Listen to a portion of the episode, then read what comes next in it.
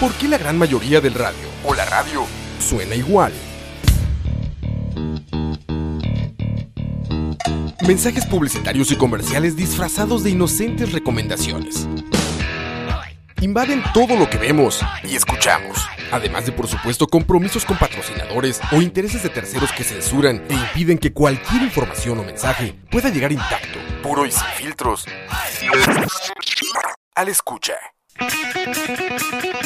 Muy pronto, una nueva alternativa a la radio. Solo escuchar.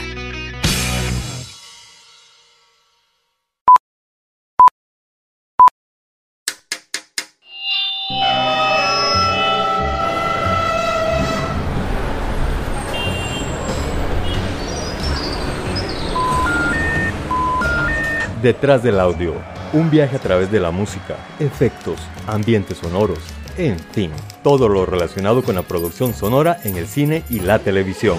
Detrás del audio. Quítese. Es un detrás de cámara, pero de audio. Soundtracks, bandas sonoras, compositores, folies, información inútil pero interesante sobre la producción audiovisual haciendo énfasis en el sonido. Detrás del audio. Empezamos. Muy buenas noches amigos, estamos de nuevo en este programa de Detrás del Audio. Esta es nuestra tercera edición y hoy tenemos una gran, bueno, dos grandes sorpresas. Primero, quiero que oigan esta introducción.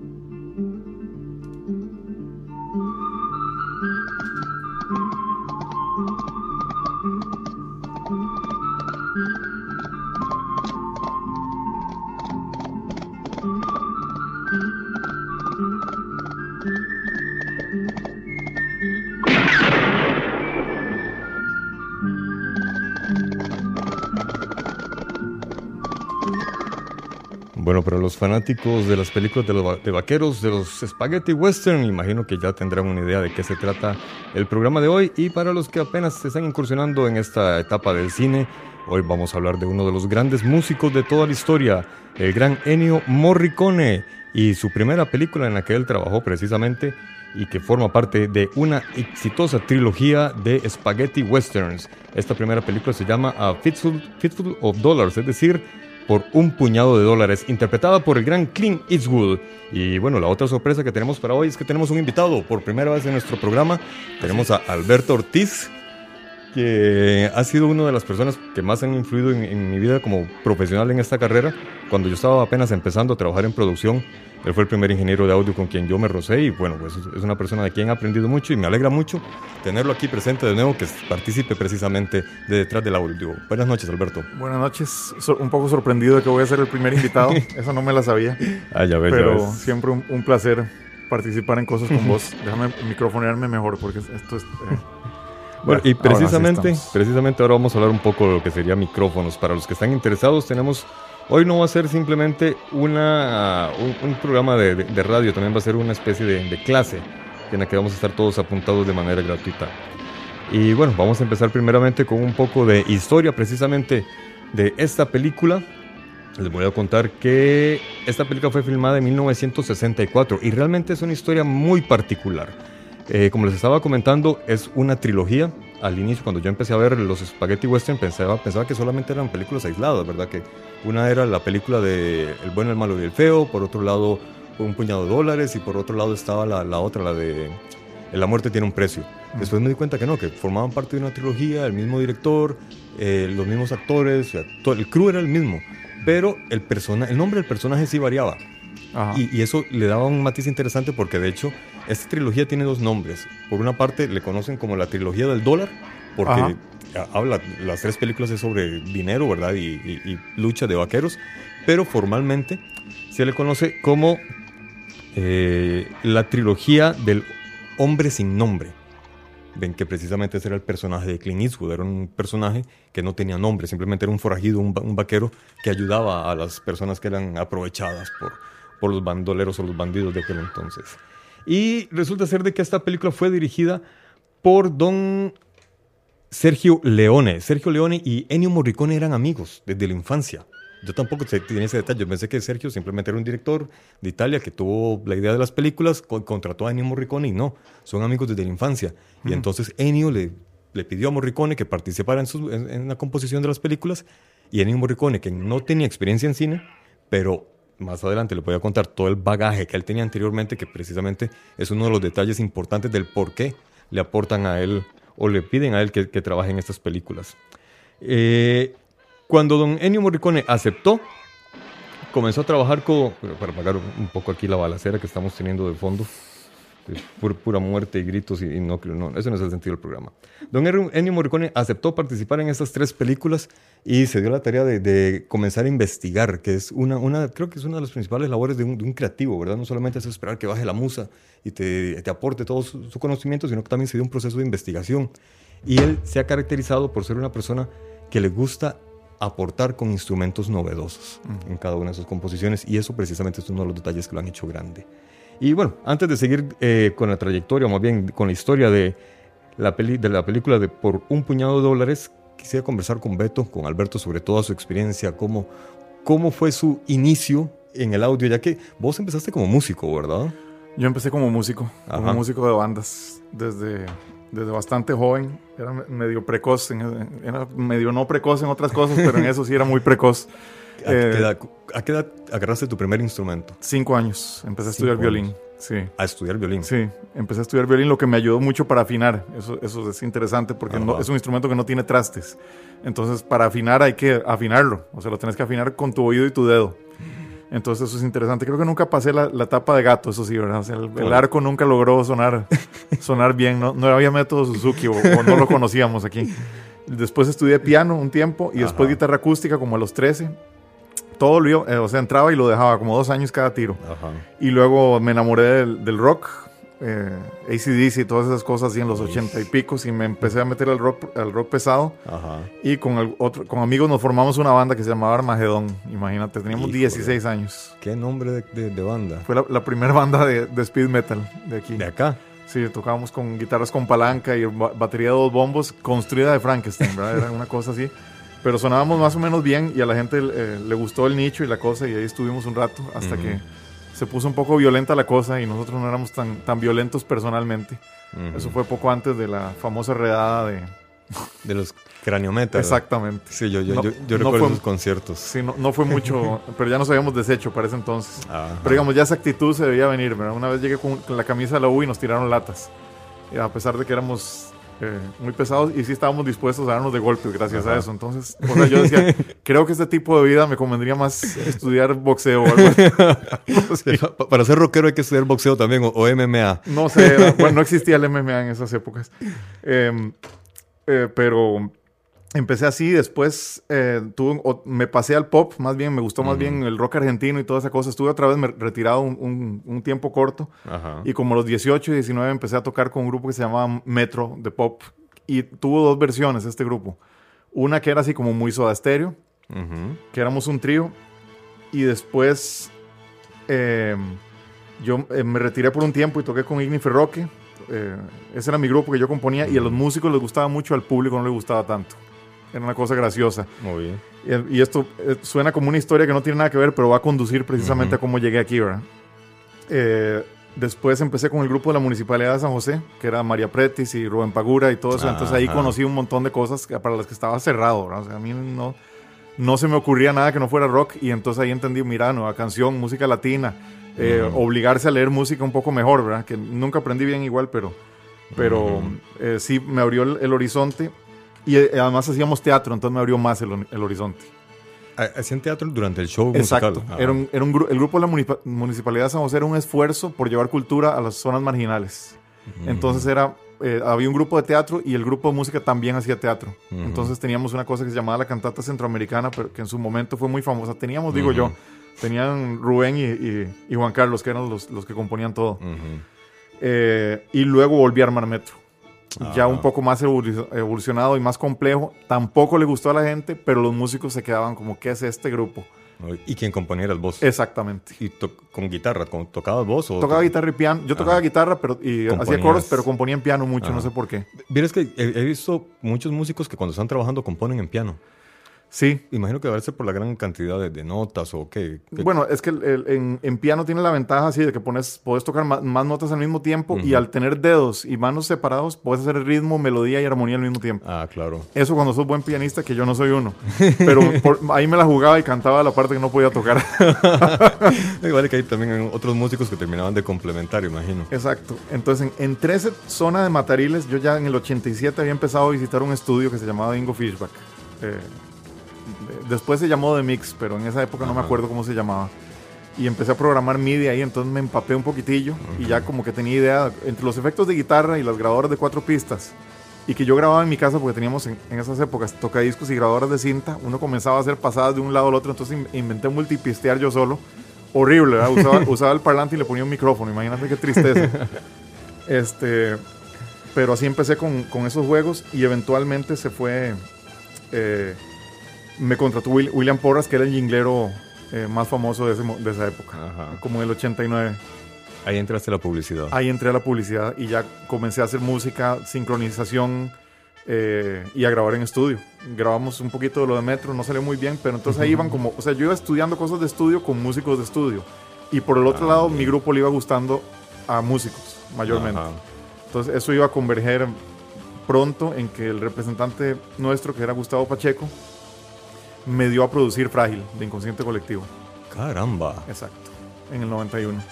Y, y esa pieza pegó y se volvió un clásico y todo el mundo, wow, o sea, ¿qué fue esto? Hasta inventaron que lo habían grabado en Brasil y yo no, no. No, en serio la grabamos aquí y me, agarré con todo el mundo, desde los músicos hasta los ingenieros de Sony y todo el mundo. Y con esa canción le dieron una vuelta al mundo, ¿verdad? Los de Inconsciente, me parece. Eh, bueno, fueron a Japón. no, sé si, no sé si, si llegará para vuelta al mundo, pero definitivamente... Por lo menos le dieron la vuelta al mundo en un viaje. Sí, sí, sí. no en conciertos, pero se fueron al otro lado del planeta. No, y yo oigo la canción y todavía suena bien. Sí, sí, o sea, yo digo, guay, puña. O sea que suerte de principiante, sin duda. De, hecho, es una de las canciones que más representan el rock nacional, ¿verdad? Sí. Era, era, una bossa nova, que es algo que nadie sabe tampoco.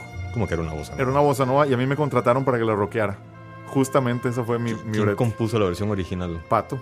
Ajá. Sí, sí, Pato es un compositor extraordinario. él es muy, muy, muy bueno. Él la compuso, y, pero él estaba mucho también en Nueva Canción y, y tocaba ahí su género y esa cosa y, tenía un espectro más abierto. Entonces empezó a hacer un, esta bossa nova y a mí me dijeron, no, la queremos más balada rock. Y entonces, mm. Por una serie de eventos bastante sencilla, terminé yo de guitarrista del grupo, entonces me fue bastante fácil simplemente barrer un poco el camino y tocar yo. Para ese entonces, mientras grababa esa canción, ya había salido de donde William y estaba, estábamos arrancando lo que se llamaba Videotech. Yo arranqué con Fidel al mismo tiempo. Fidel, que yo sepa, nunca había hecho música para comerciales, pero lo contrataron de Videotech por medio de Rafa Chinchilla, que sí era una persona con muchísima experiencia en video y audio. Pues Rafa sabe muchísimo de audio. Este, me contrató a mí y contrató a Fidel, que era también su amigo, ¿verdad? Y y ahí comenzamos a hacer jingles y ahí comencé a hacer diseño de audio más en serio. Entonces ahí sí hubo que agarrar libros y averiguar cómo se hacía, ¿verdad? Entonces, y eran las épocas que usábamos cinta, yo empecé en cinta. Entonces, sí, los efectos había que dispararlos a dedo. O sea, a veces venían, ¿verdad? En la, en la, en, el, en, el, en la consola ahí ya, ya O pues. sea, no, peor todavía, en el, en el, en la, o sea, nos lo daban en disco compacto y le dabas play, y, al, y a, ver cuándo caía sincronizado, ¿verdad? El video sí estaba sincronizado por SEMTI. Esto ya es una, una, habladuría muy técnica, pero básicamente es un código que comparte la máquina de video con la máquina de audio. En esa época ya eso casi no se usa. Pero en esa época era la única forma de sincronizar y entonces ya la cinta corría al mismo tiempo que el otro. Entonces, cuando uno la pegaba, la pegaba. O sea, cuando disparabas el efecto y caía donde se veía en pantalla, ahí quedaba grabado. tienen que ser bien atentos porque si, se les iba. Mira, de la necesidad tiene cara de, de, león o yo no, no sé de qué. dos preguntas. Eh, una es, primero vamos a, la parte de la parte creativa, que es algo que yo entro en muchas discusiones con muchas personas porque piensan de que los que estamos involucrados en el área creativa simplemente nos sentamos en una playa o viendo una montaña con una cerveza y, esperamos que la musa baje y, nos inspire, ¿verdad? Pero realmente no, realmente es un trabajo bastante arduo y es diario y a veces se trasnocha generando una idea. La semana pasada estábamos, eh, hablamos sobre Hans Zimmer eh, y él comentaba que para... Acabo de hacer un curso con él. De... ¿En serio? Sí, tiene unos cursos muy interesantes en, una cosa, que se llama Masterclass para que se asomen. Ah, ve, lo voy a buscar en vale internet. La pena, sí. Ah, ok. Ahí está DP y actuación con, yo creo que con Al Pacino. Caramba. Digo, obviamente no es ir a una clase. No, no, es pero en- en puedes- línea. Sí, son 25 o 35 clases de escuchar a alguien que hace esto y darte conceptos y ejemplos y es muy, muy bonito. ¿Y cómo, cómo lo buscamos en internet? Masterclass. Masterclass. Ya saben, ya saben, ya pueden buscar Sí, sí. otros cursos para ir creciendo y aprendiendo más. Eh, bueno, te comentaba, Hans Zimmer eh, en uno de sus comentarios dice de que cuando él diseñó la, la canción para la película El Rey León, Ajá. tenía 80 versiones previas. Sí. Sí. No me extraña oyéndolo hablar. Ajá. Él es, de- él es uno, bueno, yo lo evito esto a muerte, ¿verdad? Llegar y decir, o sea, que, mira, yo voy a la producción y estoy componiendo ahí a la par de ustedes, bueno, Hans Zimmer sí lo hace. Sí. Y le encanta, y de hecho si no lo dejan se enoja, Sí, según sí. él mismo dice. Entonces está trabajando Ujú. todo el tiempo y está haciendo música casi todo el tiempo. Ujú. Cosa que uno evita para mantenerse más bien... eh, yo prefiero ver las imágenes y, y la- las imágenes me dicen la música. Ese es mi Ajá. estilo. Él aparentemente viaja con el proyecto todo el tiempo. Sí, de, de hecho él viaja incluso hasta las, la- la- las locaciones de producción. Sí. Y ahí está con el director y está con los actores. Le gusta empaparse de todo. Sí, y, y- pero está haciendo música mientras está ahí también. ¿Cómo, cómo- cómo, se divide el- la cabeza? ¿Cómo divide un hemisferio del otro? ¿Cómo hace? De, yo creo que simplemente, él, él- él- por lo que he oído, él es un recopilador. Ah, sí. Además de ser, de ser una persona, eh, un productor extraordinario y un organizador extraordinario, parece ser que, que además es una persona que, que recopila y todo lo graba y todo lo archiva. A ver. Entonces, de- en cualquier momento él puede sacar algo que ya ha usado antes. A ver. Por ejemplo, daban eh, el- el- la famosa entrada de- del guasón a todas las Ajá. escenas. Es específicamente una nota, la nota más chillona del violín. Y tocaba un, un poquito torpemente. ¿verdad? Entonces, cua- eh, oís como si estuvieran ahorcando una rata cuando el tipo aparece. Ponle atención. Qué- pe- pe- pero qué interesante. Es muy delicado. Qué, qué interesante que no tiene que ser perfecto, más bien lo imperfeccionan in- intencionalmente para sacarle alguna emoción, ¿verdad? Exactamente. Y bueno, contame, ¿tu proceso creativo cómo es? Dave, creo que lo acabo de mencionar más o menos. Yo. En general, mi proceso creativo es que mi primera idea es la mejor. O sea, yo Ajá. veo, o sea, primero me informo enormemente. Yo tengo las entrevistas más largas que puedo. Si puedo, eh, que me manden. El problema actualmente ¿verdad? es que mucha gente participa del proceso y no siempre la persona con la que estás hablando es la que toma la decisión.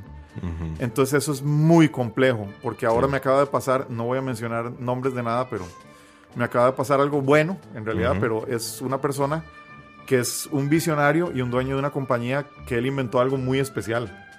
Entonces, cuando, o sea, parte de esto es también ser un poco psicólogo, right? Y entender la psique humana y también entender cuando hay un visionario, no puedes saltártelo a él. Claro. O sea, vos no vas a ir a toquetear una Mac sin, sin que pase por Steve Jobs. Y vos querés estar tan cerca de Steve Jobs como sea posible. No vaya a ser que arranques con una cosa y llegues agotado a cuando él toma la última decisión. Claro. Por lo menos eso yo. No tengo la capacidad de trabajo de, de- tal vez de, de- de Hans Zimmer, no sé. Entonces logré eh, decirles, o sea, porfa, reunámonos con él. Ujú. Y ya teníamos listo, íbamos a hacerlo con Chelo y con no sé qué cosas, y teníamos algo muy específico, y en esa reunión nos votó todo instantáneamente. No, quiero que sea esto y esto y esto. Y súper específico, además, lo que nos pidió, o sea, nos puso, eh, quiero que sea como esta canción. Y yo, qué dicha que, qué dicha que tuvimos esta reunión. Claro. Y es muy doloroso, me imagino que es complicado para la gente que está debajo, ¿verdad? Que está haciendo un esfuerzo importante. De hecho, ellos fueron los que me llamaron.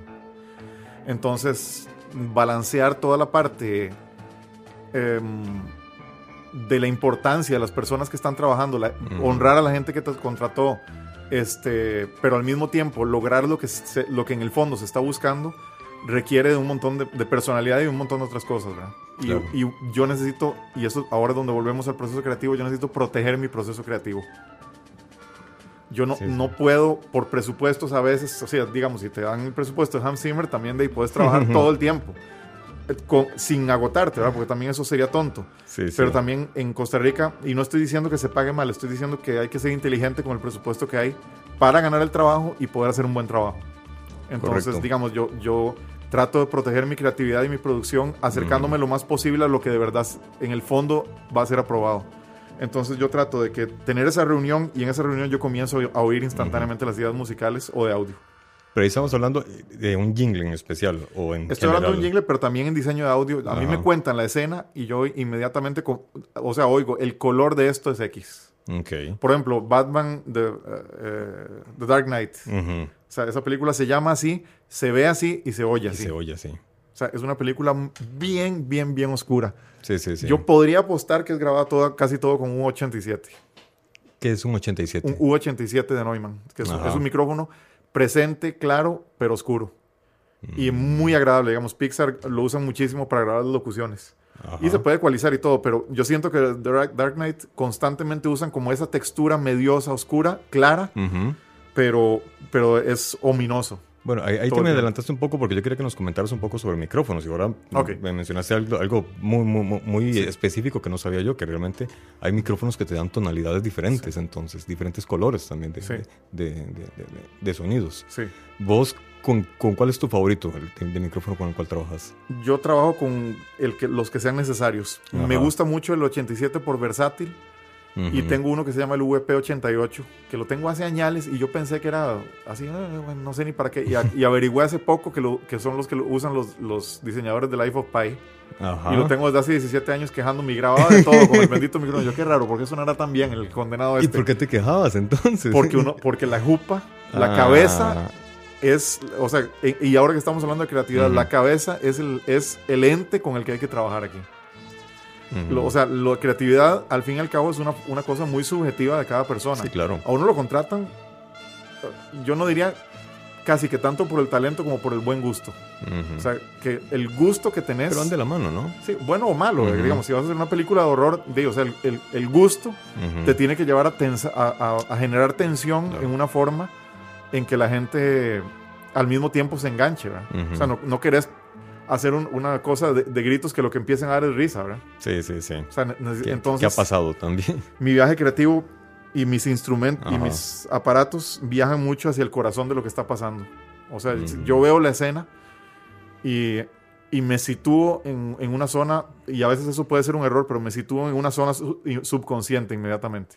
Ah, vaya. O sea, yo veo, digo, ¿qué está pasando aquí? Ajá. Sí, van a cometer un crimen, ok, pero ¿qué está pasando aquí? ¿Por qué van a cometer el crimen? ¿Qué clase de personas son? ¿Qué es lo que están sintiendo? ¿Por qué creen que vale la pena arriesgar la vida por una cosa así? ¿Y es valentía o abuso? O sea, ¿es realmente lo que están haciendo es valiente o simplemente tienen el poder para pasar por encima de lo que les impediría llevar a cabo su obra? O sea, para hacer el diseño de audio de alguna producción, digamos en el caso de, una película, un cortometraje, de una producción audiovisual, vos vas más allá del guion sino que te intrometres ya en motivos. En... Exacto. Para mí la música, pongámoslo así, la, música es el lenguaje de las emociones y en un nivel más profundo es el lenguaje del espíritu. O sea, es... Ah, y, tiene aspectos técnicos esto. Por ejemplo, mm, y esto cuando yo doy clases, estuve dando clases en la Veritas y di un par en la UCR también. Y eh, ahora no tengo ejemplos, pero eh, hay unas cosas que se llaman los modos griegos. Digamos, la escala do, re, mi, fa, sol, la, si, do. por cierto, la canté desafinadísima. pero la puedes empezar desde cualquier punto de la escala. O sea, puedes empezarla desde do o puedes empezarla desde re tocando la escala de do. Cada vez que haces ese cambio, hay un cambio de emoción. El tercer modo, que empezaría desde mi, se llama el modo frigio. Yo sé que estoy hablando súper técnico, pero después ahí te vas y lo, lo investigas. Ahorita te voy a dar un par de ejemplos y ya se clarifica. Pero imagínate que los, los los frigios, y no sé si los frigios, pero el pueblo griego no permitía que, que la música en modo frigio lo oyeran ni las mujeres ni los niños. Solamente los hombres que iban a batalla. ¿Por qué? El modo frigio es el modo del metal.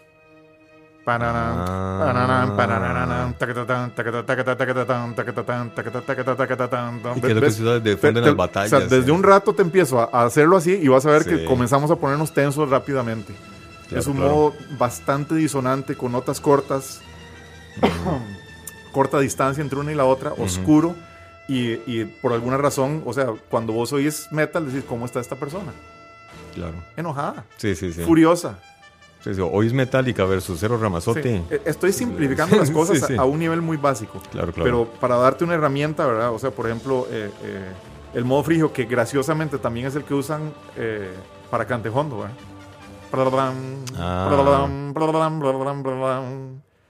Y, eso te mantiene una cierta tensión, ¿verdad? Ellos, lo elegantizan un poco más, pero sigue siendo una, yo diría que un grito interno. Eso es una percepción. Como la música del zorro, que también juegan con mucho... Exactamente. Exactamente. O sea, aquí va a pasar algo. Exactamente. Aquí va a pasar algo.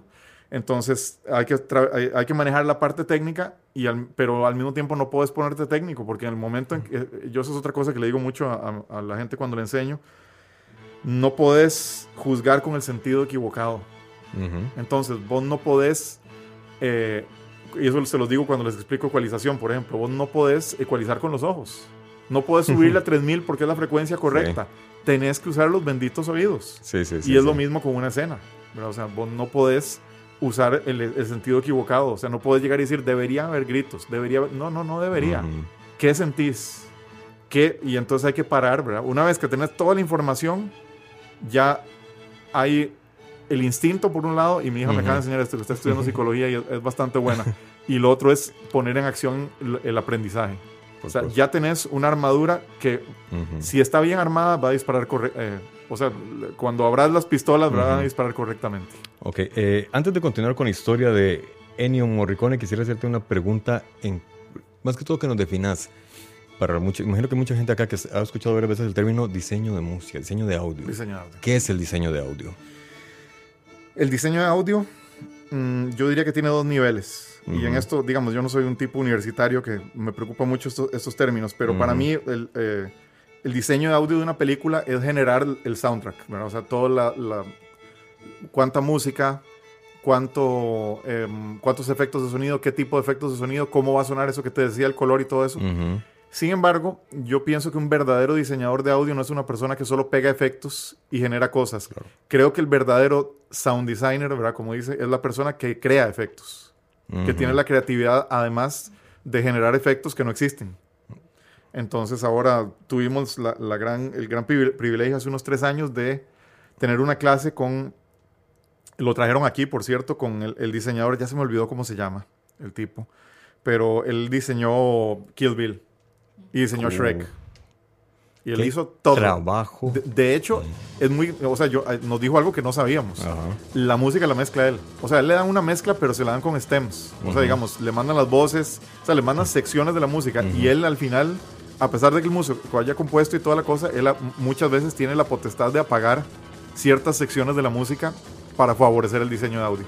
En, el caso específico de Shrek, hay una canción que es eh, de, de, estos chicos, eh, Mouth Mouth, creo que, o... Smash Mouth. Smash Mouth. Ajá que ellos eh, aportan una canción a la película, ¿él también tuvo acceso a poder modificar o, ya la canción tiene que conservar los derechos de, autoría? Es una excelente pregunta. Yo pensaría que pusieron la mezcla como es por como la oí. Sí, sí, sí. Pero en realidad ese, ese trabajo le corresponde a, lo que eh, a otra persona. Eso se llama... Híjole, no puedo creer que se me haya olvidado. Music Supervisor. Ajá, el supervisor de música es la persona que hace la investigación y la persona que contrata y hace todo este tipo de cosas para meter las canciones que el director sueña, que eso es otra cosa que es interesante, La mayoría de la música de películas se hace con temp tracks, que es lo que yo llamo referencias.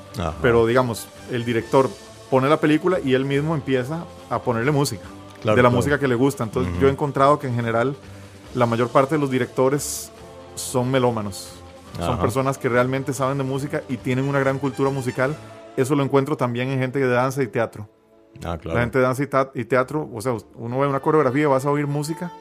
No digo que todo el mundo, pero la mayor parte de la gente que, eh, que he ido a ver espectáculos de danza, uno oye música que no oirías en ningún otro lado y es, maravillosa. ¿Coleccionas música vos? No tanto ya. Ajá, ya. ¿Antes? Ya, ah, sí, tenía una colección muy grande de música. Después em, me detuve y me, he dedicado más em, no sé, creo que es algo como de en casa de herrero cuchillo de palo.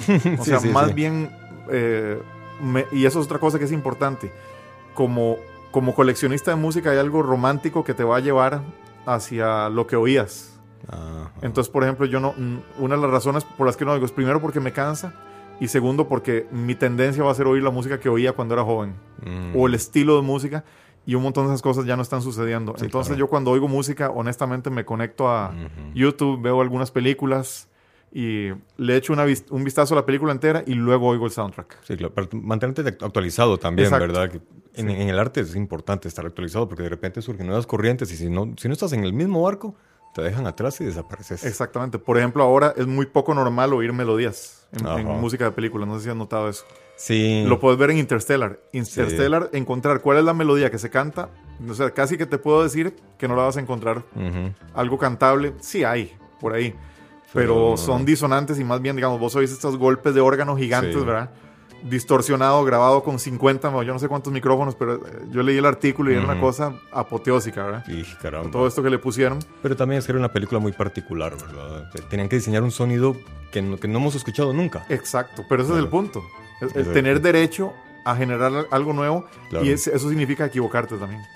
Sí, pero de, los errores surgen las grandes ideas también. Exacto. Eh, bueno, eh, déjenme comentarles un poco más sobre Ennio Morricone. Es un italiano nacido en Roma en 1928. Y hay algo que, bueno, vos compartís también esa precocidad con don Ennio Morricone. Él empezó a estudiar violín a los cuatro años. Híjole. ¿Ves? También él era un niño precoz, era un niño genio. Solamente que él, sí, continuó, continuó la carrera. Y, tiene un, hecho curioso. El papá lo inscribió en una academia de música cuya carrera, cuando él tenía apenas 12 años, lo inscribieron en una, en una academia musical. La carrera duraba cuatro años y él la sacó en seis meses. Ah, bueno. eso, explica varias cosas. Eso explica muchas cosas. Eso, a mí no me pasó, digamos. No, ni, a muchos de nosotros, ¿verdad? Yo, más bien, yo hubiera entrado a la Academia de Música, es capaz que estaría todavía estudiando ahí. Sí. Eh, otro detalle, él empezó a componer música en 1954, pero utilizaba un seudónimo. No sé por qué, he, he, mm. intentado averiguar por qué, pero no, no, no, encontré el motivo por el cual él usaba utilizaba el seudónimo y de hecho, en esta primera película, eh, Un puñado de dólares, él utilizó un seudónimo, que aquí lo apunté, eh, porque no querían usar su, nombre original. Y era, pero era decisión de él. Eh, ¿Qué más? Él, cuando comenzó a, componer música, primeramente lo hizo para algunas series de televisión, todavía no había entrado al cine, y se hizo fama de arreglista. Y eso llamó la atención de muchos compositores. Le pasó algo muy parecido a vos. De repente comenzó a llamar la atención de muchos músicos. No tanto la audiencia, sino de los músicos, quienes fueron, eh, quienes le insistieron más bien en que comenzara a participar ya de forma más seria en producciones de, de, cine. Y fue cuando su amigo Sergio Leone lo llamó para que produjera hiciera la música para esta trilogía. Eh, vamos a escuchar ahora precisamente la primera canción, la canción Introducción o una parte, porque realmente la canción introductoria es muy larga, dura 13 minutos, casi 14. Vamos a escuchar un poco de, esta canción. Eh, quiero que pongan atención. Hay un instrumento en particular que apenas la oigan, lo van a reconocer. Y creo que es la primera, no sé si habrán, bueno, con excepción de Kill Bill, no he escuchado otra canción, otra melodía para una película que utilice este instrumento que vamos a escuchar dentro de poco.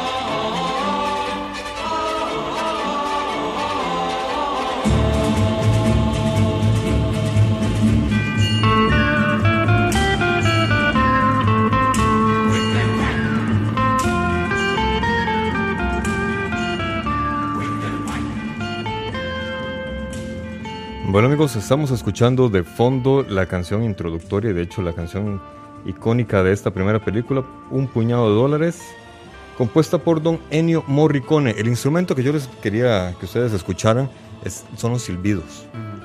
Los silbidos son realizados por un músico también italiano, quien curiosamente también era amigo de la infancia de don Ennio Morricone, como que eran un grupo de amigos, ¿verdad? Desde pequeños que siempre mantuvieron contacto y cada uno se guió por su, por su arte independiente. Quien hace los silbidos se llama Alessandro Alessandroni. Hmm. Eh, curioso, ¿verdad? Que un italiano, por lo regular los italianos tienen nombres, el nombre y el apellido diferente. El, patronímico se usa, se, usa más bien en culturas como rusa, polaca, en esas zonas. No creo, yo no, no, sé si este será el patronímico o es la casualidad que sea de apellido Alessandroni.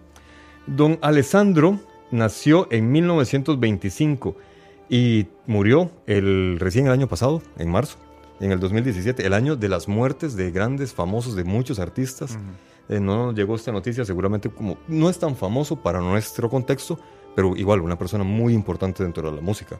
Pasó a la historia por aportar los silbidos a esta trilogía y bueno, desgraciadamente ya por edad ya pasó a mejor vida el año pasado. Eh, bueno, seguimos conversando acá con Alberto, que puña, me, cada frase que, que, dice Alberto me genera más dudas. no, estamos logrando lo, que, a lo que vinimos. No, no, no, no, no pero, pero no, no, no más dudas de ignorancia, sino de curiosidad, ¿verdad? Lo, peor es que, ahora me quedé con esa canción, oyendo la orquestación, que me, me, parece increíble. Y, y, es sencilla, no, no son muchos instrumentos. son más de lo que parecen. Lo, que me llama la atención, ¿verdad? Es... Eh, que me pregunto de los recursos técnicos, digamos, cuando lo empezás oyendo, oís el montón de his que tiene de, cinta. Y eso significa que ahí hay abiertos otros canales que iban a entrar después. ah, yo pensé que era basura, pero del acetato, como antes se trabajaban, o en cinta abierta. no, ellos debían, debían trabajarlo en cinta abierta. No, no oigo nada de acetato ahí porque no. Me parece que lo deben haber sacado de la película, quién sabe. Que no creo que sea alta fidelidad, pero me llama la atención la inocencia. O sea, vos oís la guitarra acústica tiene un montón de errores. Ajá. Sí, eso ahora es, más o menos intolerable. y, sin embargo, vos oís y da la sensación, o sea, de, algunas personas, o sea, teniendo una aventura, ¿verdad? Sí. Y hasta la, hasta la pifiecilla que hace el tipo, que la hace eh, justo en uno de los bajos. Ajá. Y es, y es, o sea, pareciera ser cíclica, o sea, la hace cada cierto tiempo.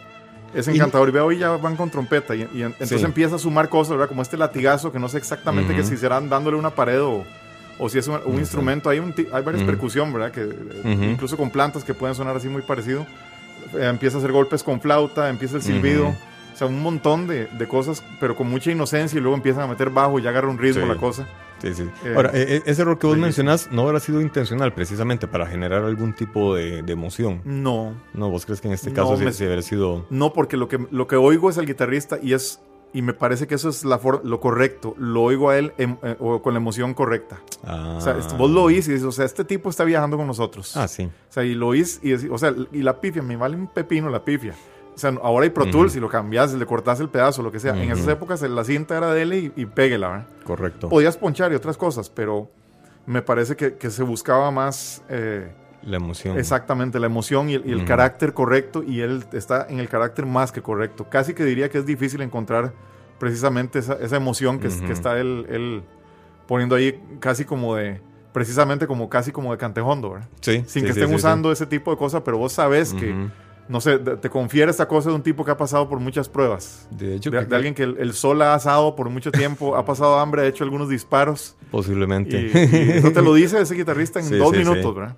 Fíjate que me encontré un video de, de don Alessandro tocando por ahí del año 2010, 2012. alguien que nació en 1925 dando un concierto todavía en los 2000. Wow. Y ya, es un señor ya muy mayor. De, hecho, la canción toca la, la, segunda canción de, de, esta película. Y sí, ya el, ritmo es otro, ¿verdad? Es mucho más lento. En el silbido también hay muchas variantes también que eh, a, veces se le van notas o se brinca algunas partes. Pero para una persona de esa edad que todavía esté dando un concierto masivo, de hecho fue un homenaje que le hicieron a don Ennio Morricone y lo llamaron a él para que tocara. Wow. Ve. Y vos sabes que silbar no es tan fácil. Por, muy bueno que sea un músico, no necesariamente puede silbar. A, eso, ese tema iba a entrar precisamente, el tema del silbido. Porque, digamos, todos silbamos, o la gran mayoría de personas silbamos, pero para llamar el bus, para el taxi o para llamar a un amigo. Pero solo es el típico o cosillas así. Pero ya establecer una melodía con el silbido. Y afinarla. Y afinarla. Y, eso es bien aleatorio. Digamos, mi papá nunca era músico y era un silbador insigne, extraordinario. Hacía cosas que yo decía, ¿cómo es posible? Yo soy, incapaz de silbar dos notas. ¿En serio? y soy, o sea, canto y hago todo, pero no lo logro y es muy aleatorio a, las personas. Me parece que es algo... yo me imagino, sin, sin necesidad de investigarlo mucho, que es algo muy neurológico de la forma que manejas la boca, ¿verdad? Podría ser. Entonces, ah, ahora, tengo, ahora, que mencionas eso, mira, tengo una duda, pero esto es una conversación así de, de, amigos entre copas, ¿verdad? Que cuando estamos hablando de, cantantes que tienen grandes proyecciones de voz que aquí que allá. Eh, yo, yo me baso, digamos, una vez estaba viendo una, una, entrevista que le hacían a Freddie Mercury sobre el famoso tema de sus dientes. Que Freddie Mercury era dientón y así, a lo Ronaldinho, ¿verdad? Sí. Y le ofrecieron operarse los dientes. Y él dijo que no, porque él tenía miedo que ese cambio le generara algún, alguna modificación en la resonancia de, de, de, su cara al poder proyectar la voz. Tiene que ver la estructura ósea de la cara, la garganta, de algo acá arriba para que una voz tenga potencia o no. Absolutamente, es totalmente distinto. Ajá. Eh, ah, digamos, la forma de los dientes tiene muchísimo que ver con cómo van a sonar las, las letras S. Mm. S, Z y C. y, y, también las L's, dependiendo de qué tan, digamos, yo tengo los dientes muy salidos y tengo una muy particular forma de hacer las S. Ajá. Y Freddie Mercury tenía una forma muy, muy particular de hacer las S. Y Luis Miguel, que también tenía dientes muy abiertos, tiene una forma muy particular. Y yo mm. me he dado cuenta que los cantantes súper famosos tienen una forma muy musical y particular de hacer sus consonantes. Entonces yo creo que hizo una elección sabia de no tocarse la boca. Porque había algo muy perfecto en la forma que él cantaba. Claro. Y, yo creo que él tuvo la inteligencia de, darse cuenta que, que sus dientes y, toda la forma de su boca tenían que ver con eso, a pesar de que realmente no creo que tuviera nada que ver con el sonido de la voz que sucede en otro lugar, ¿verdad? Que sucede en la laringe, que es el centro de la garganta, y resuena en, los resonadores que básicamente son, son cavidades en los huesos, arriba de las cejas, en los pómulos y en las costillas. En las costillas. En las costillas. O sea, un cantante, un cantante, bueno, imagino que debe tener una cara que como cuadrada o... No tiene nada que ver fisiológicamente, es como están hechos por dentro. Ajá. Y también el talento, ¿verdad? O sea, sí, claro. digamos, hay gente que tiene voces muy poderosas y cantan nada me, incluyo. Hechos humildes, tenés una voz muy, muy potente. pero cantando, yo, toco una puerta y la desafino, así naturalmente. No me quiero poner como muy técnico porque a mí me encanta la, neurología y, la, percepción auditiva, entonces me meto mucho con el cerebro y la neurociencia. este, pero en realidad el oído musical es un proceso cerebral. Mm. Esa es la razón por la que em, cuando perdió la audición eh, Beethoven todavía podía componer. Porque él sentía las vibraciones, ¿verdad? No tenía que sentir nada, tenía la música dentro de su cabeza. Ajá. O sea, me refiero, él además tenía oído absoluto, que es una particularidad eh, cerebral de la persona, que es simplemente que, digamos, yo toco esta, esta mesa y, y una persona con oído absoluto te dice dos sostenido. Entonces él dentro de su cabeza oía esas melodías y podía orquestar y hacer toda esta cosa sin necesidad de oírlas porque la música y las afinaciones y los acordes y todas estas cosas estaban dentro de su cabeza. Sí, sí. Él, ya sabía que afinaba y Exacto. Que no. hay, una interpretación en la zona del lenguaje y otras cosas ahí que cuando cantas te permite afinar o no te va a permitir afinar nunca. Ok, a ver. Es, eh, un don, porque también afinar no te hace un gran cantante. Sí, eso es, cierto. son muchas cosas y por eso me, me parece gracioso eso de Freddie Mercury me, llama la atención. Hay gente que no le gusta bajar de peso. Sí. Por ejemplo. Sí, e, este, ¿cómo se llama? Eh, Bocelli. no, Andrea Bocelli. Eh, no. Em, ¿Cómo se llama? El, cantante de ópera italiano. Pavarotti. Pavarotti. Él, es de esos que no quiere bajar de peso porque no, porque así canta bien, dice. A mí me ha tocado ver cantantes que han bajado mucho de peso y decir, o sea, siento como que me falta algo, a pesar de que sónicamente es y fisiológicamente es imposible que haya cambiado porque no tiene nada que ver pero cambia. Muy poco que ver. Cambia la sensación de la persona en su cuerpo. Ah. E, y, es que cantar y tocar un instrumento son cosas muy integrales. o sea, y sobre todo con una persona que es virtuosa. O sea, hay algo más que solo la fisiología y el cerebro y todo. O sea, hay una conexión muy importante de muchísimos aspectos integrales de la persona. Eh, y, y, eso también, digamos, no tiene que ver. Por ejemplo, uno de los mejores violinistas del mundo es este que toca. En este momento se me, se me va el nombre, siempre se me van los nombres. Eh, que toca Schindler's List. Ah, sí. y él, él, es, anda en silla de ruedas. Caramba. Sí. Bueno, igual hemos visto guitarristas que tocan con los dedos de los pies, ¿verdad? Exactamente. Entonces, o sea, la persona que con los recursos que tiene logra eh, hacer una, una emoción, o sea, y ahí, ahí también nos vamos a qué es mejor, ¿verdad? O sea, e, es, más eh, influenciante Steve Vai, ¿verdad? que es un, guitarrista virtuoso, tal vez no es tan famoso hoy día, pero un guitarrista virtuoso extraordinario, o George Harrison. te la pongo y te la tiro, ¿verdad? O sea, técnicamente, ¿de qué estamos hablando? De que George Harrison, o sea, por, por 50 notas que tocaba Vai, Harrison tocaba 3. Sí, sí, pero te daba emoción. ¿Quién es, creativamente? No quiero decir nada malo de Vai, ¿verdad? Pero culturalmente o sea, una persona que no es tan virtuosa de pronto y, dijo mucho más a una generación. Claro. Y fíjate, eh, en lo personal, yo soy muy fan de los Beatles y dentro de ese cuarteto, las canciones que más me gustan son las compuestas por George Harrison. Ajá. Hay gente que prefiere a Paul McCartney, otros a John Lennon, yo me voy por, por Harrison. Me, parece que su música es más sencilla, pero me siento más identificado con, con, lo que él hace. No, y, no, y, no, tanto más sencilla necesariamente. Él, de hecho hacía de los acordes más, más complejillos. Ajá. Eh, al mismo tiempo, eh, y exploró, ¿verdad? Música eh, de la India, ¿verdad? Sí, sí, sí. Esa cosa. De, hecho, su, explosión creativa fue cuando volvió de la India. Mm. fue cuando él comenzó a componer más y fue más, partícipe en las composiciones de la banda. Sí. digamos, no quiero hacer como un caso de él, como un músico claro. de no talento, no. O sea, estoy hablando de relevancia y, lo que los músicos llamamos talento. Tal vez estoy hablando en demasiados niveles. Eh, pero, digamos, Hans Zimmer no sabe escribir música. ¿En serio? Sí muchos compositores. Yo, yo soy incapaz de hacer una... Digo, puedo hacer una partitura, pero me va a tomar eh, tres días cuando puedo agarrar un tipo y ladrarle un rato y ya él sabe lo, que tiene que hacer. Yo les tarareo las partes y ahí ven a ver qué hacen. y ellos ahí lo traducen ya en, el pentagrama. O la tocan directamente oído. Y entonces, por supuesto, uno tiende a llamar gente que le resuelve.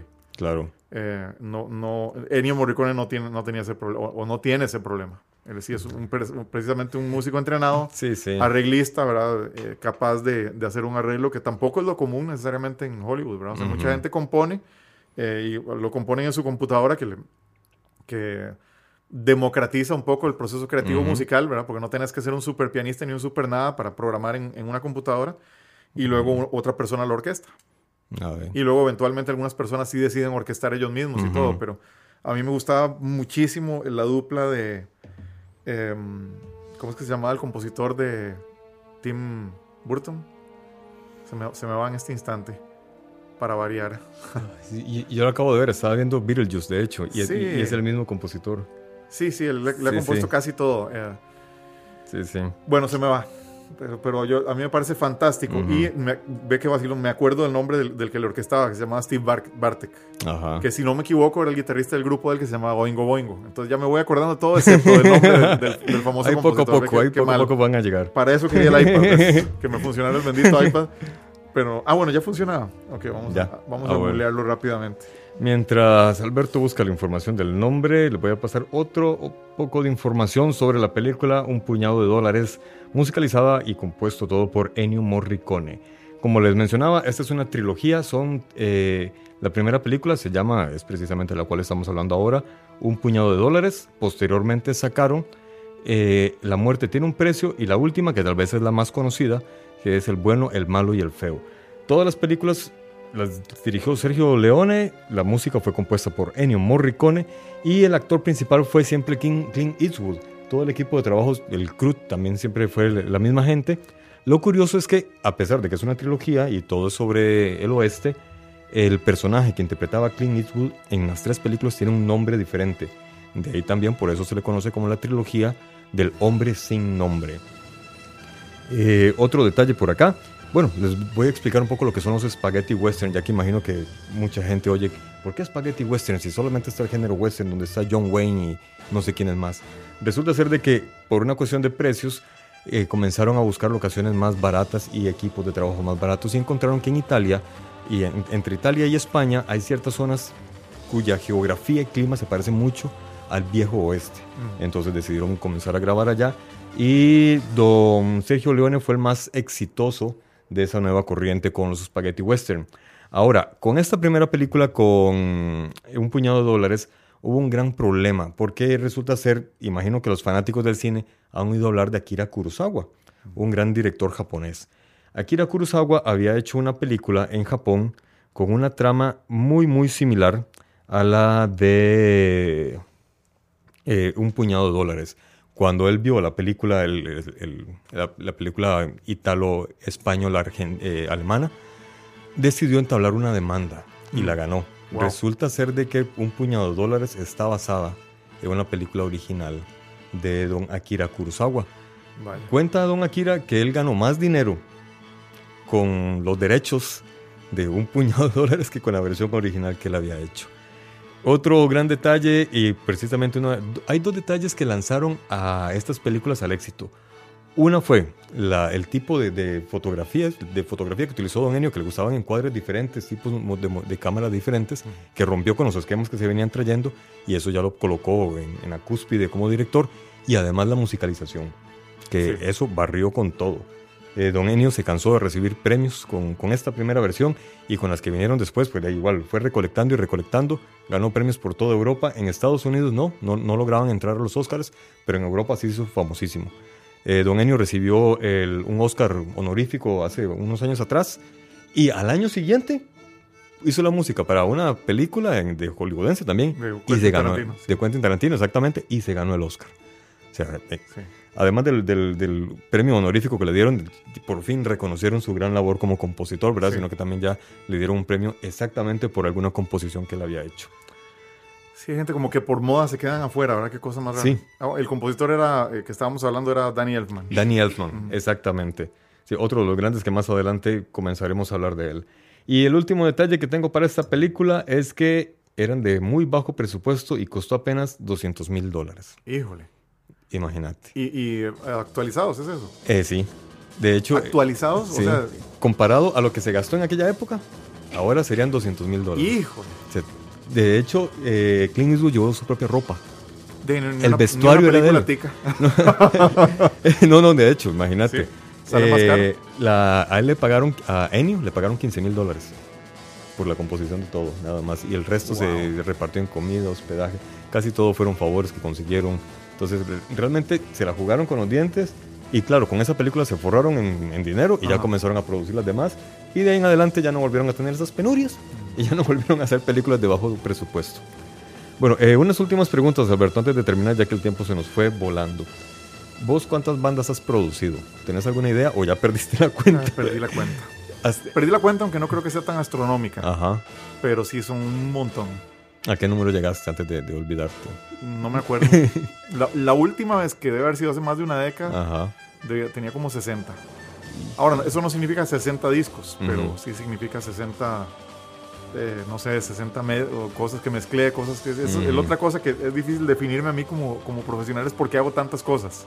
Porque es más fácil que fuera, eh, digamos, productor y simplemente eh, no le mezclo a nadie y no hago música para televisión y no hago diseño de audio y, eso como que a la gente le cuesta menos entender, o sea, ah, mira, el es productor, entonces uno agarra cara de gurú y ahí más o menos la gente te da, eh, se queda con esa idea.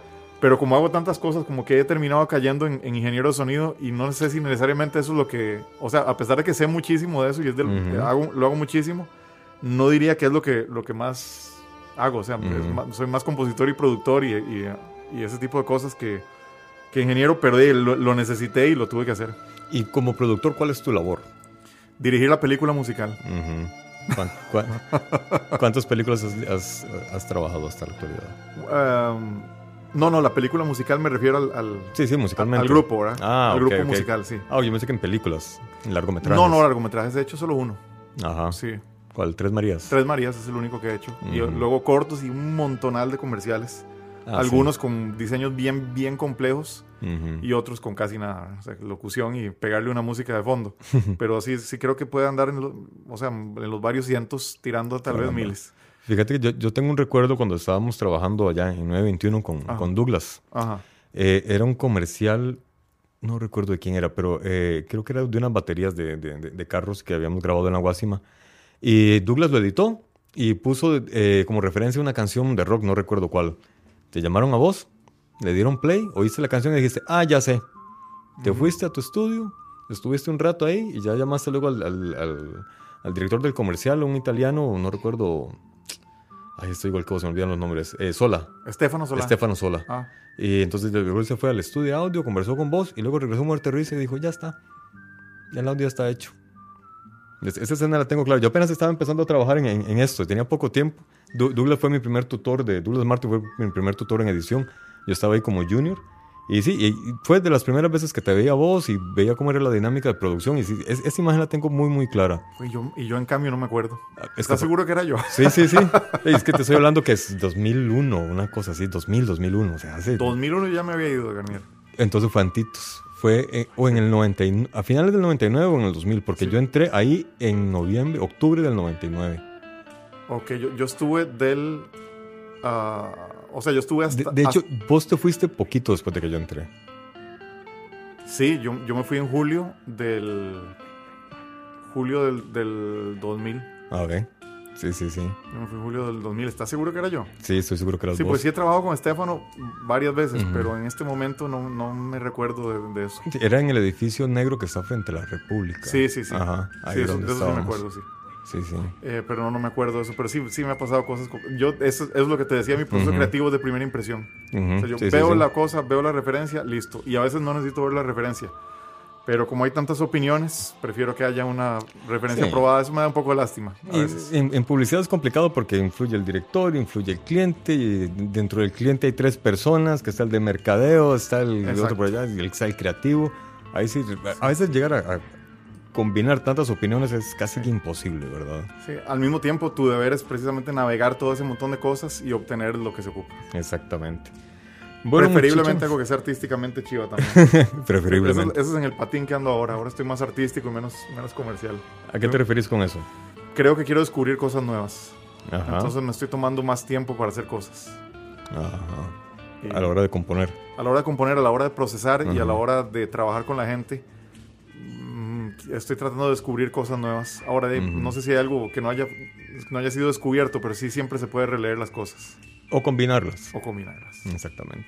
Bueno amigos, ya pasó una hora de nuestro programa, ya nos tenemos que ir.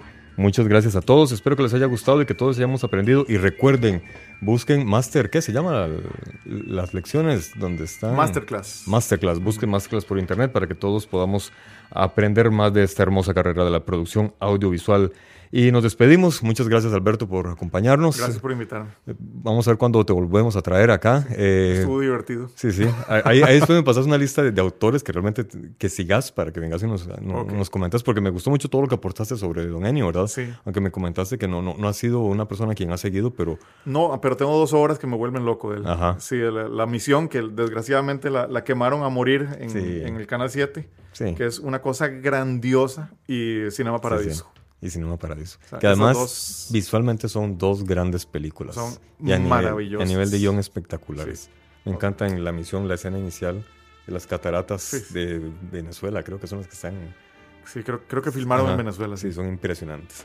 Bueno amigos, muchas gracias. Ah, bueno, y algo que no les había comentado. Eh, muy pronto vamos a tener, no solamente me van a tener aquí a, a mí atrás del micrófono, sino que vamos a tener a dos personas que me van a acompañar.